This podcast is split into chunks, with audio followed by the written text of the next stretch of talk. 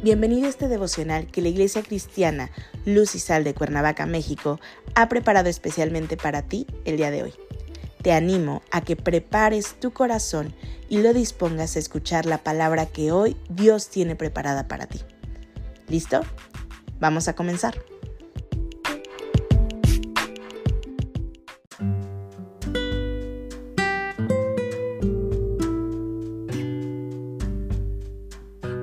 Hola, ¿qué tal? Es un gusto saludarte el día de hoy. Bienvenido, bienvenida. Recuerda que estamos en nuestra serie devocional Echando fuera el temor, que la Iglesia Cristiana Luz y Sal de Cuernavaca, México, ha preparado especialmente para ti el día de hoy. Nuestro tema de hoy es Encomienda. Hoy te voy a pedir que tomes tu Biblia y me acompañes al libro de Salmos capítulo 56, versículo 3. La palabra de Dios dice, En el día que temo, yo en ti confío. En la Biblia encontramos muchos personajes que experimentaron miedo ante la adversidad y situaciones difíciles que se les presentaron.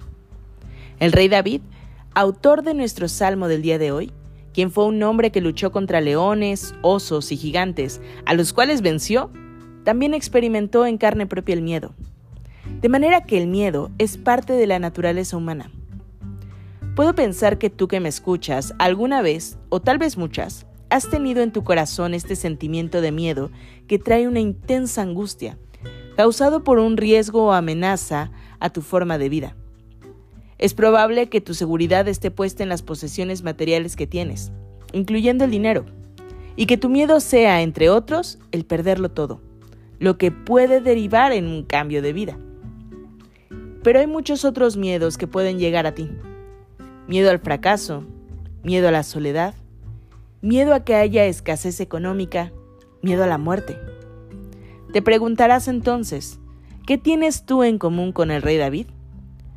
Puedes tener la idea equivocada de que Dios solamente hablaba con unos cuantos, tal vez con sus consentidos, pero nada más falso que esto. En primer lugar, lo común que tienes con el rey David es la humanidad. Antes de él ser rey, era un pastor de ovejas, enfrentándose a diferentes peligros de los ataques de animales que querían devorar a sus ovejas, experimentando así miedo. Es decir, tenía un trabajo al igual que tú lo tienes, y te enfrentas a un sinnúmero diario de obstáculos que te pueden producir miedo.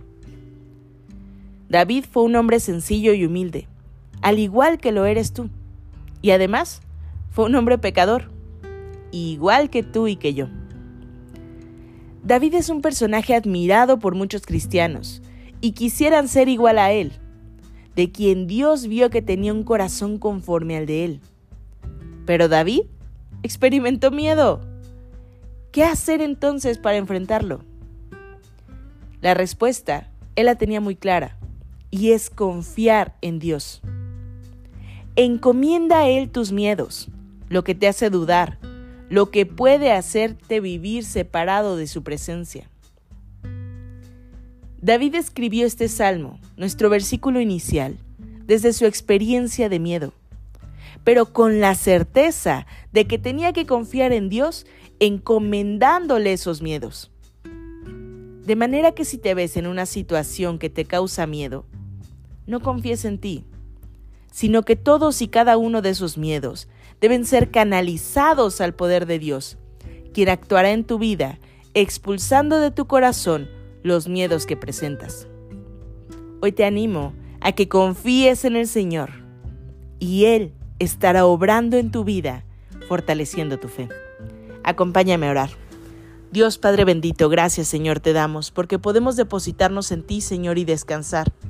Porque aun cuando vengan gigantes, Señor, sabemos que en ti está nuestra fortaleza y que cualquier miedo, Señor, que quiere inundar nuestro corazón, puesto delante de tu trono, Señor, se ha transformado conforme a tu perfecto propósito, Señor. Hoy pedimos que sea tu presencia siempre con nosotros, Señor, y tu guía delante nuestro. En el nombre precioso de Cristo Jesús oramos. Amén.